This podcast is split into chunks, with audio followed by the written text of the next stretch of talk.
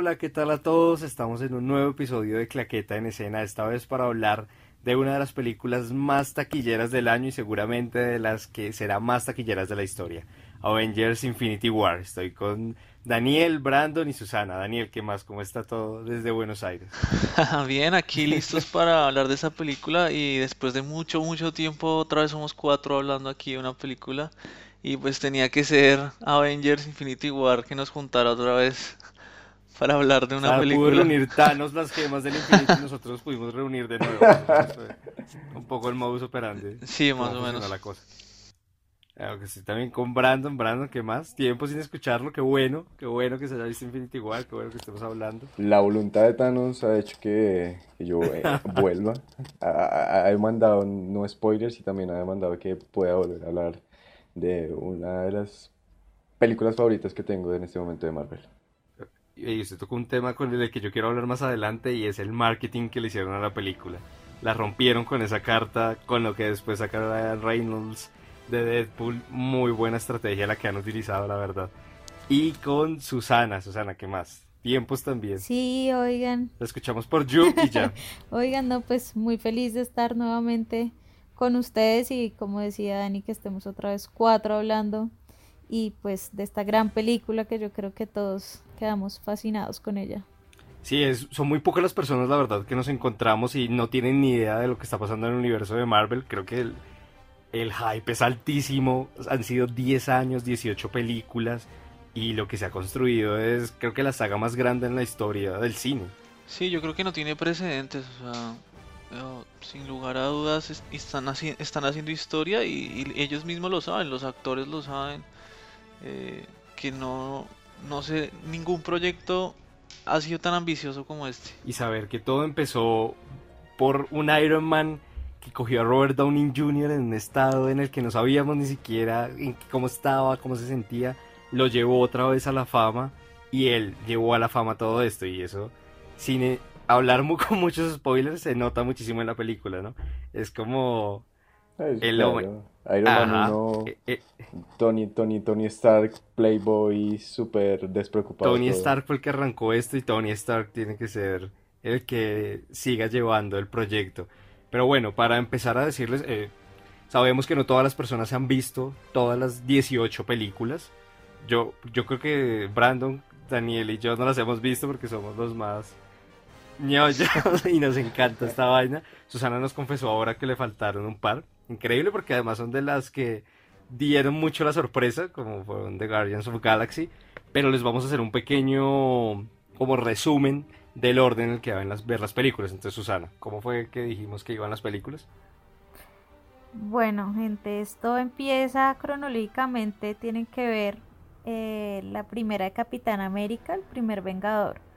Luego la, primera ¿Qué les parece si hacemos oh. un, mini resumen ahí de qué? Rápido, rápido, en una frase. Puede ser el que lo diga, dice qué le pareció de esa película.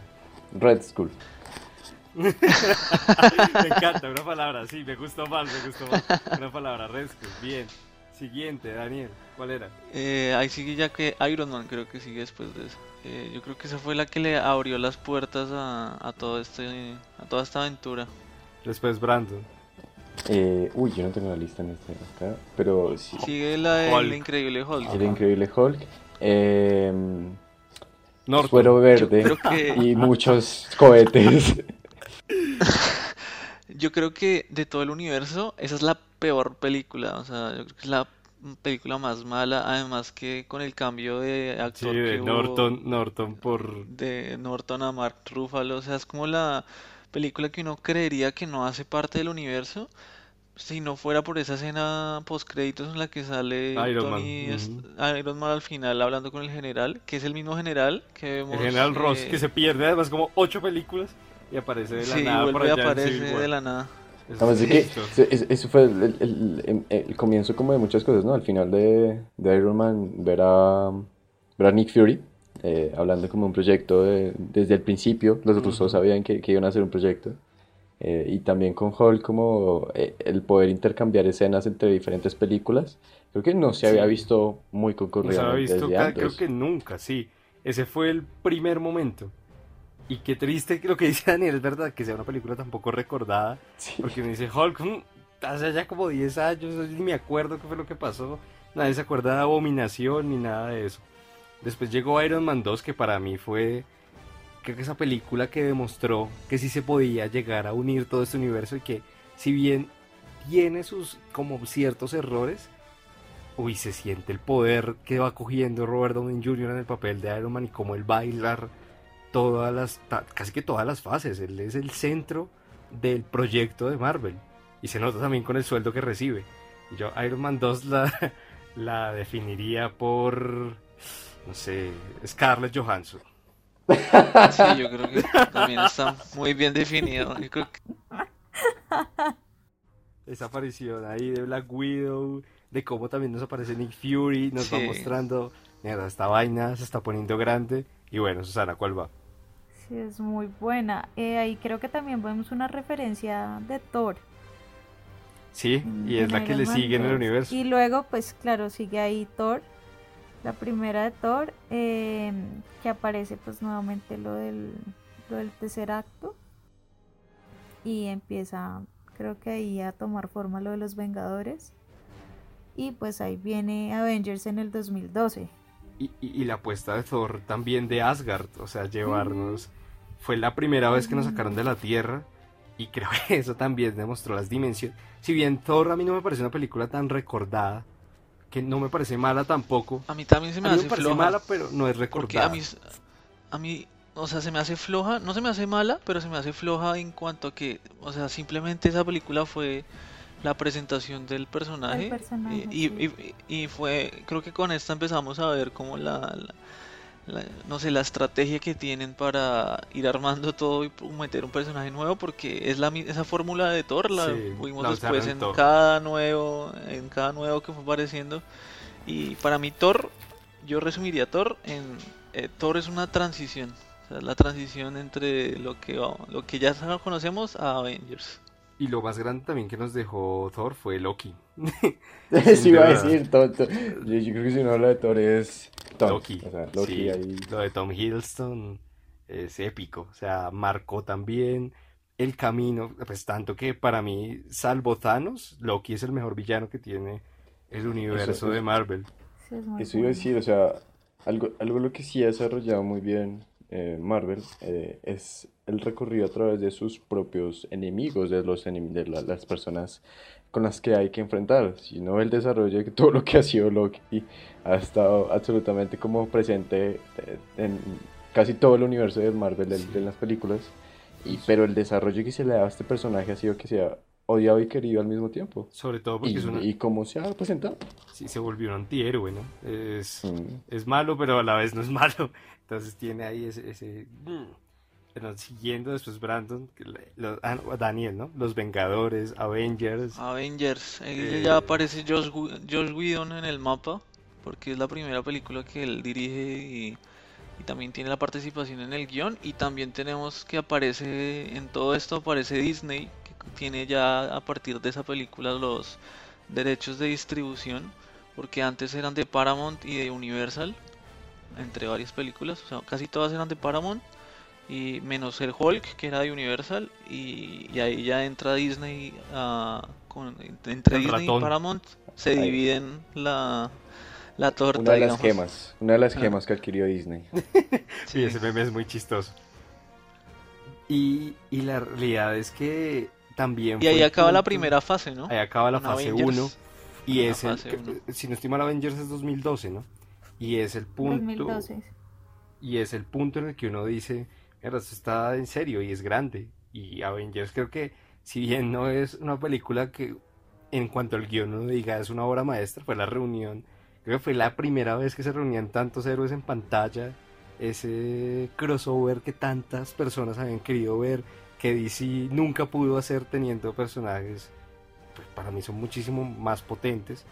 Y ni siquiera ellos contando con Spider-Man, que es uno de los grandes fuertes de, de la casa Marvel. Sí, además porque yo me acuerdo más o menos en esa época, eso fue el boom, o sea, todo el mundo estaba esperando esa película, el, hype en ese momento también estaba eh, altísimo. Y, creo que llevó al estrellato también a los actores. si bien salvo Robert Downey Jr., que era ya estrella mundial, eh, los otros eran actores reconocidos, pero no eran de talla mundial. Y Chris Evans, Chris Hemsworth, mm, Mark Ruffalo, bueno, Scarlett Johansson también es, también es una, estrella. Eh, ¿Cómo es que se llama? Samuel L. Jackson. O sea, también es. Sí, Samuel L. Jackson también es un actor muy pasado. Es llevar al estrellato a, a muchísimos actores y después vino, empezó la fase 2 como ha empezado la fase 1 con Iron Man 3. Golpe bajo. ah, estoy otra, vez, otra vez como, como, como Hulk, muchos, eh, muchos, muchos, ¿qué? muchos cohetes y... Y poco más. Para mí la palabra es mandarín y la cagada que hicieron con ese villano. Como los sí, Terrible todo lo que hicieron.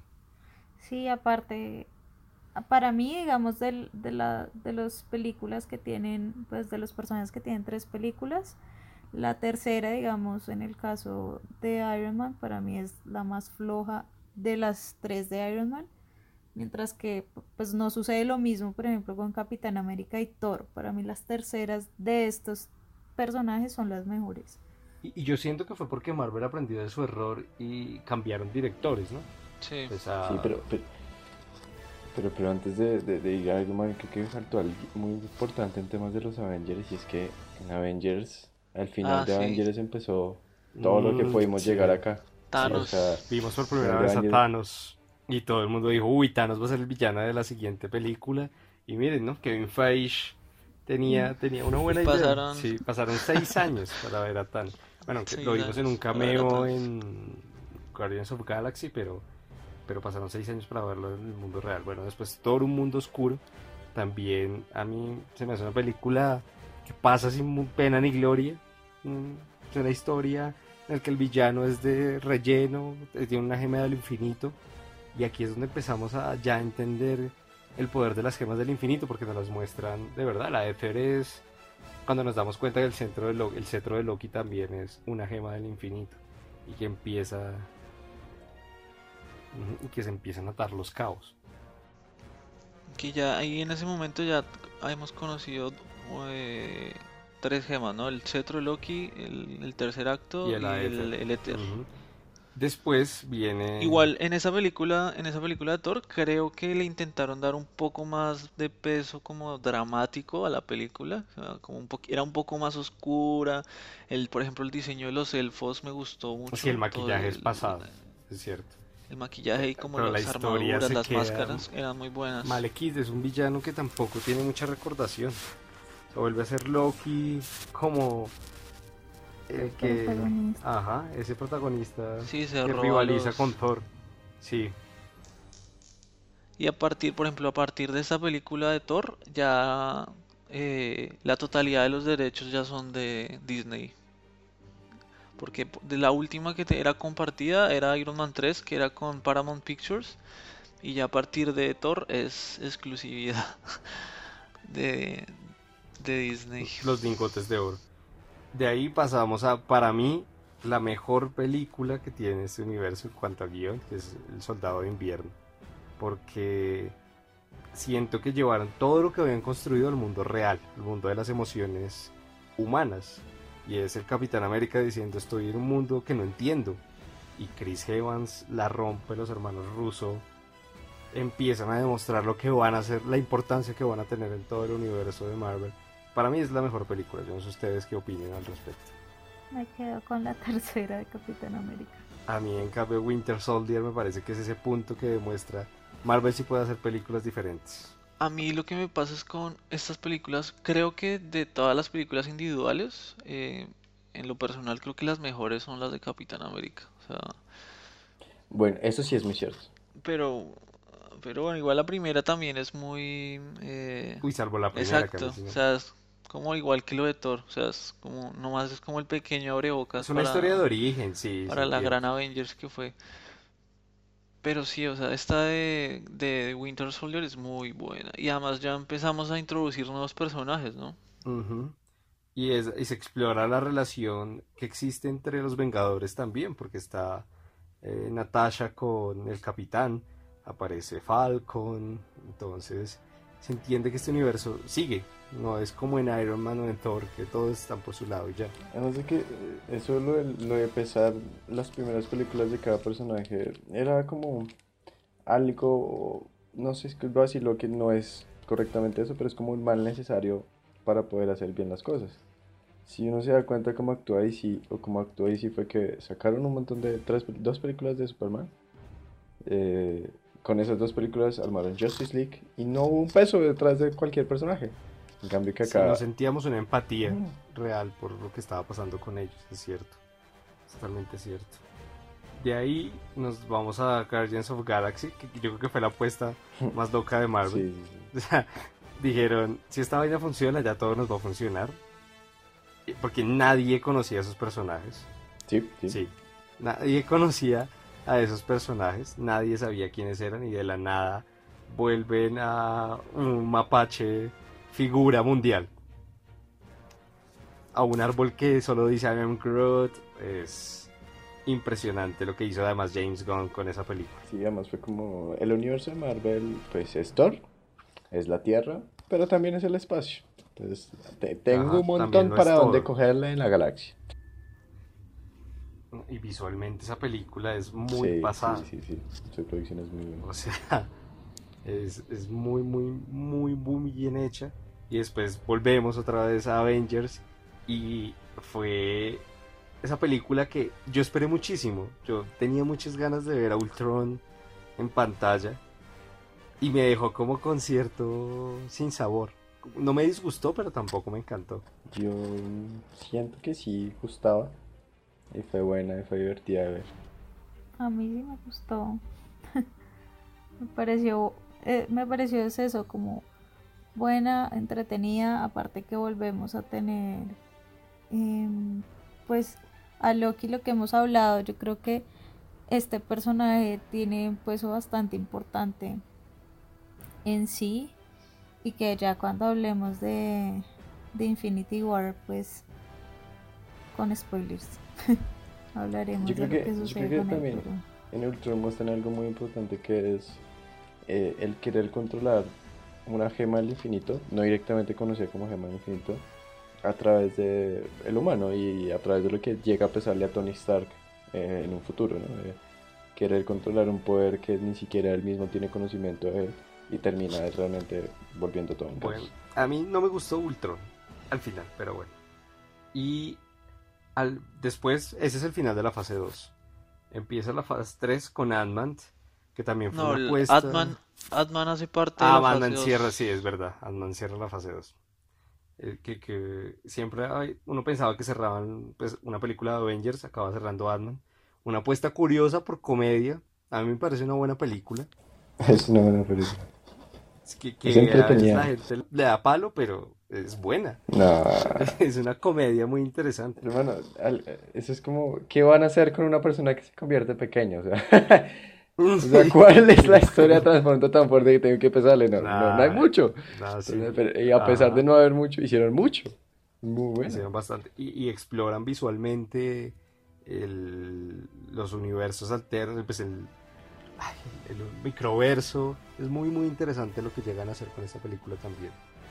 Después nos vamos a... Además que él tiene, tiene, tiene un ritmo muy diferente, ¿no? Es como que también refresca un poco todo el universo porque, o sea, la forma en que cuentan la historia no es algo nuevo. Entonces, para mí por eso, digamos, a mí me gustó Atman. De ahí nos vamos a eh, Civil War, la tercera película de Capitán América y un Avengers 2.5, más o menos, porque tuvo también casi que todos los héroes, otra vez los hermanos rusos, otra vez una historia que me parece entretenida. Lo único que no me gustó fue Simo, parece que lo desaprovecharon para ser un villano tan importante y tan referente, pero ese conflicto entre héroes sí fue muy disfrutable también, y ese choque Iron Man, Capitán América. Además de que llega Disney con la siguiente gema del infinito la compra de la, parte de ah. los derechos de Spider-Man Y con una gran gema del infinito, porque Spider-Man es referente y creo que va a ser en el que va a girar todo lo que venga después de estos años de, de Marvel. Spider-Man tiene muchísimo potencial llega Tom Holland, hace su, su, pequeño, su pequeña aparición. Y vemos que también tiene mucha fuerza Spider-Man, ¿no? Sí. Sí, tiene, y tiene mucho futuro lo que ustedes decían. Además porque el casting a mí me parece fabuloso. O sea, creo que... A mí también Tom Holland me parece... Acertaron. O sea, es el, el, el mejor, los mejores Spider-Man que hemos visto. Además porque hemos tenido un montón de Spider-Man en los últimos años. Y durante todas estas fases que eh, ya pasaron. O sea, creo que vimos como el final de la primera trilogía de, de Spider-Man, las otras dos, y, y, bueno, para esta fase ya llegó otra vez eh, Spider-Man a, a, Marvel y, o sea, creo Llevamos que... menos de dos décadas y tres Spider-Mans en el cine. Sí. tres, tres Spider-Mans diferentes, y ni Batman ha logrado eso. Siguiendo en el orden cronológico que se debería ver las películas, no en el orden de estreno, viene Black Panther, que nos llevó a Wakanda y también es el primer superhéroe afroamericano. Pues no, afro, no afroamericano. Afro que aparece en, pantalla y que es protagonista. Y a mí me gustó bastante Black Panther, la verdad. Creo que es esa revalidación, sobre todo también por el director, la revalidación de, de esa lucha constante que ha tenido la comunidad negra en Estados Unidos, lo que cuenta y que el villano también se siente empático Sí, creo que también es una buena construcción del villano porque como que uno también empieza a entenderlo como bueno, o sea, o sea, uno entiende por qué el man está haciendo eso por todas las situaciones que tuvo que pasar. Y también me parece que toda la parte de la cultura africana que tiene esta película la enriquece muchísimo y enriquece el universo cinematográfico de, Sí, el viaje a Wakanda, los escenarios, además el casting. Sí, y el casting, o sea, es Lupita Nyong'o, eh, Michael B. Jordan, se me olvida siempre el nombre de este man que es como Chaudi, yo no sé qué. No, y aparte que también se ve, eh, digamos, en este caso, el hecho de que tengan como mujeres poderosas siendo como las, no sé, soldados, no sé cómo llamarlo, la guardia, no sé cómo se llaman en la película. Son, sí, son de las guardias más poderosas que existen en Marvel. Y la hermana de Black Panther también, la más inteligente dentro de todo el universo de Marvel. Es una muy buena revalidación, una muy buena historia. Después nos encontramos con lo que ya habíamos hablado antes, Spider-Man Homecoming, la primera película de Spider-Man en el universo y no sabíamos cómo le iban a meter también un villano. Yo creo que después de tantos errores Marvel como que aprendió de los villanos y empezó a ser mejores villanos. Porque el buitre con Michael Keaton también es una historia de villano muy interesante. Me gusta es que lo que dice Jesús es cierto, como tiene ya un toque más humano, sea, en verdad ya no es como 100% villano, sino que eh, podemos ver eh, lo que, lo que, lo que empático. Lo que realmente, exacto, lo que realmente puede hacer o cualquier persona en este momento puede estar eh, pensando por motivos que le sucedieron, como en el caso del que fue, si no estoy mal, quedarse literal sin nada o no. Como... Además también porque en esta película, o sea, se empiezan a ver que todos los detalles que eh, a veces se pasan por alto eh, influyen y cuán influyente fue para todo el, digamos, el universo Avengers. Entonces, por ejemplo, la historia de él es que era recolector de los desechos que quedaron de la batalla de Nueva York y el control de los desechos los toma una empresa como eh, que hace parte del grupo de empresas de Tony Stark y él se queda sin trabajo y empieza a como a contrabandear partes de, de lo que quedó del ataque a Nueva York. Sí, como también el deseo de darle una estabilidad a su familia lo llevó a, perder escrúpulos. Bueno, chistosa la tía May, la verdad. Nos encontramos con la tía May, la sexy tía May que pasa de la viejita de, de, de Tobey Maguire. Es lo curioso, ¿no? En cada saga se va ah. rejuveneciendo más. Y no me gusta Zendaya, la verdad. Nunca me ha gustado Zendaya y no me gustará jamás en la vida. Y sí, a mí, o sea, a mí no me gusta tampoco. Eh, La verdad es un personaje muy extraño. Yo la verdad espero que no sea Mary Yo tampoco. Pero pues esperar a ver qué, qué pasa. Después en el orden cronológico llega Doctor Strange. Este que fue estrenada ya hace 2016, a final de 2016 estrena Doctor Strange. Y es el hechicero supremo y toda la apertura también de Marvel a las artes místicas. Un nuevo mundo. Para mí el casting perfecto porque Benedict Cumberbatch se me hace mucho actor y, le sabe dar ese toque también de antihéroe o de tipo me dijo de puta Strange, así que... sí, y en efectos visuales esa película es volada totalmente, o sea, como que toda la psicodelia que maneja es una cosa... Sí, mucha, mucho homenaje a Steve Ditko y todo lo que hizo para crear el personaje, porque si uno se pone a ver el personaje como tal de Doctor Strange, fue creado en la época, si no estoy mal fue entre 70 y 80 que era esa época de esos colores, de esas figuras. A mí sí me gustó muchísimo cómo se respetó eso que el... Ajá, sí, que el... que en su momento quisieron plasmar. Me gustó también la historia, creo que a veces se siente que Strange aprende todo muy rápido, pero pues bueno, es es parte también de que solo son dos horas de película. Igual, ahí medio lo, lo justifican en que el man aprende a, Sí, aprende durmiendo. o sea, el man no, nunca, o sea, el cuerpo duerme, pero, su mente. Y la última película en este orden cronológico que nos abre las puertas a Infinity War es Thor Ragnarok. Y es una apuesta completamente diferente a lo que ha sido Thor 2 tiene un director que a mí particularmente me encanta como Taika Waititi. Y eh, es dentro de todo, siento que es trágica la historia, tiene un montón de comedia que a mí me la hizo muy interesante la película, la verdad. Fue como un, un, baño diferente a lo que había visto de Thor y de lo que expresaba Thor. A mí me gustó, pero me parece que se perdieron momentos que hubieran podido ser más eh, importantes para Thor como la muerte de Odín, eh, que fue como ah, se murió Odín. y, ya, o sea, se desvaneció en el infinito y más allá y hmm, no pasó nada, o sea, no, o sea, no tuvo un peso la muerte de Odín. Eh, siendo que pues es el padre de todo y sí, o sea, como que no sé, yo lo sentía así muy como... Y, también la destrucción de, de Asgard. Cuando le quitan el ojo.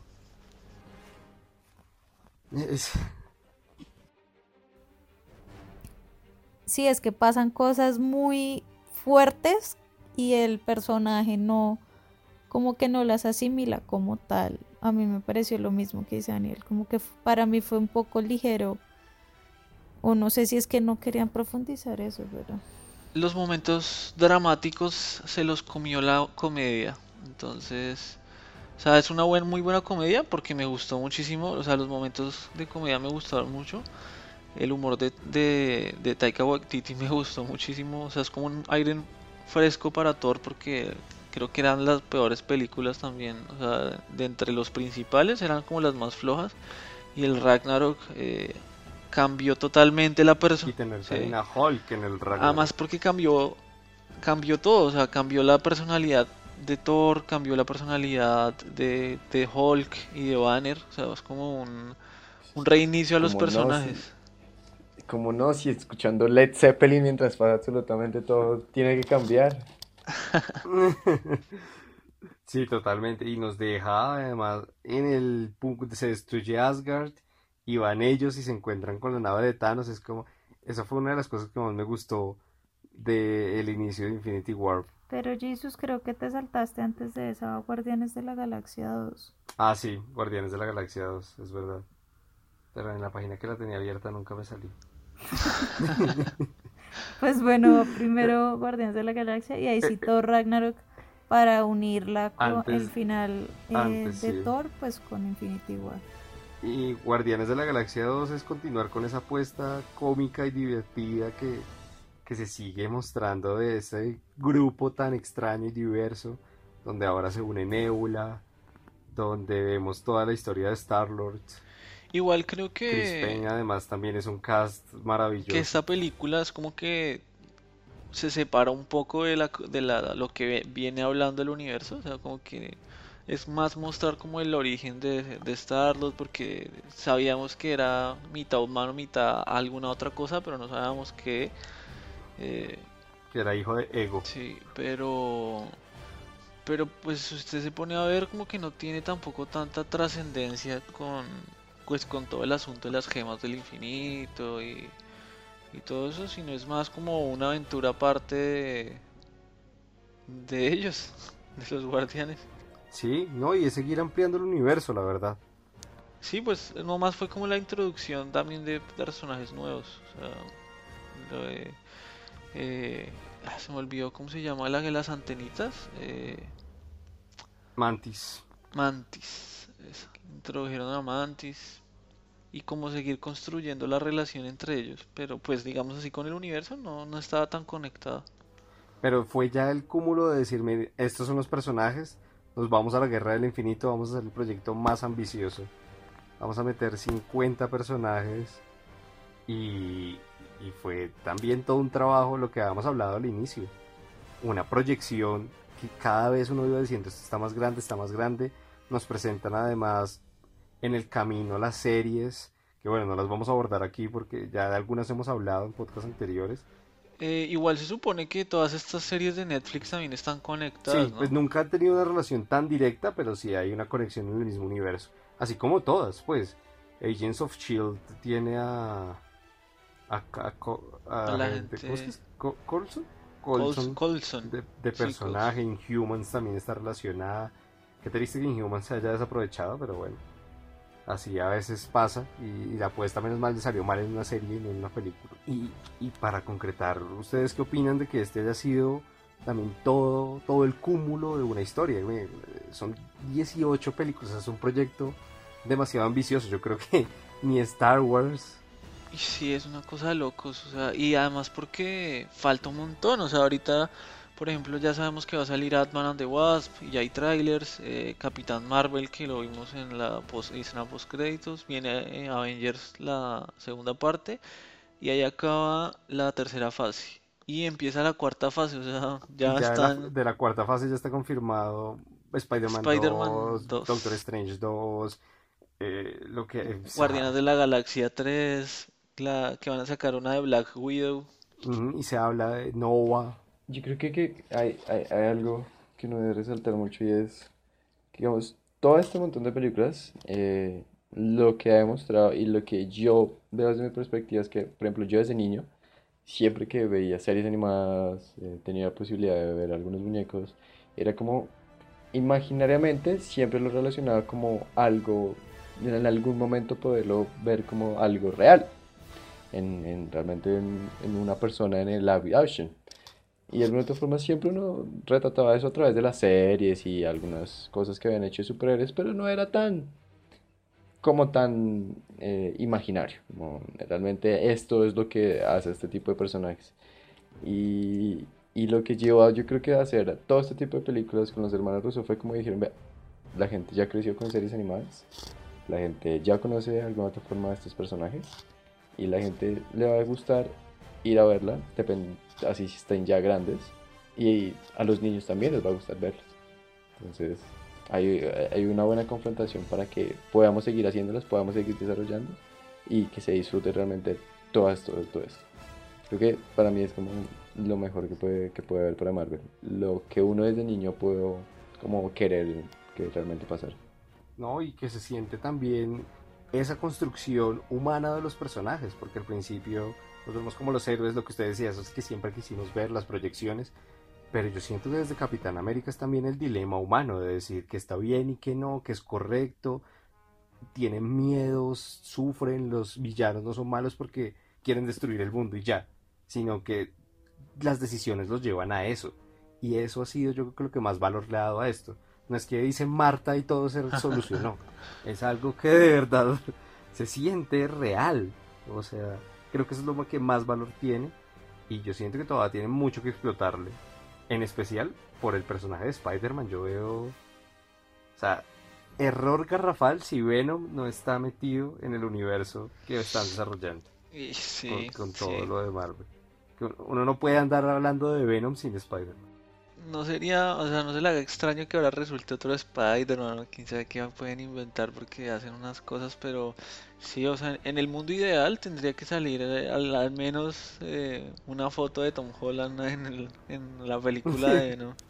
Supuestamente va a tener un cameo, vamos a ver qué pasa. Pero este es todo el resumen de lo que ha llevado hasta Infinity War. Les queríamos compartir lo que nosotros pensamos, nuestra experiencia con las 18 películas. En algunas fuimos muy resumidos, en algunas nos dejamos llevar un poco más, pero es lo que sentimos y lo que desembocó en, en algo tan grande. O sea, en un fin de semana fue la película más taquillera, en 11 días lleva más de mil millones seguramente puede ser la película más taquillera de la historia y para mí va a marcar un antes y un después también en el cine de superhéroes. Igual yo creo que también detrás de todo esto hay que disfrutarlo porque creo que estamos en la época dorada de los superhéroes. esta cosa, esto no tiene precedentes. ¿Sabe cuánto dure? Sí. No. Esto no tiene precedentes y también creo que pues como fans de todo esto de Marvel y de los superhéroes Creo que hay que estar agradecidos con Kevin Feige, que ha sido el productor desde el comienzo, el que tenía todo esto en la cabeza y el que desde un comienzo arriesgó la plata para, hacer esto y, bueno. Sí, el potencial de continuar y crecer en, con estos proyectos y que, como mencionaban ustedes, que nosotros fuimos creciendo con las películas, los personajes fueron creciendo cada vez más y fueron adquiriendo nuevos matices, asimismo los villanos, hace que, mejor dicho, no pueden dejar de oír el próximo podcast porque, porque allá vamos a, desbordar, mejor dicho, todo lo que, lo que son estos 10 años en una sola película. Y lo que nos pareció Infinity War totalmente. Entonces, invitados a que escuchen después de este podcast, el podcast de Infinity War. Y que nos cuenten qué les pareció toda esta, pues, esta saga de 10 años y también que después de escuchar de Infinity War nos digan qué les pareció la película. Les mandamos un saludo y los esperamos conectados con el próximo podcast. Nos vemos. Chao. Chao.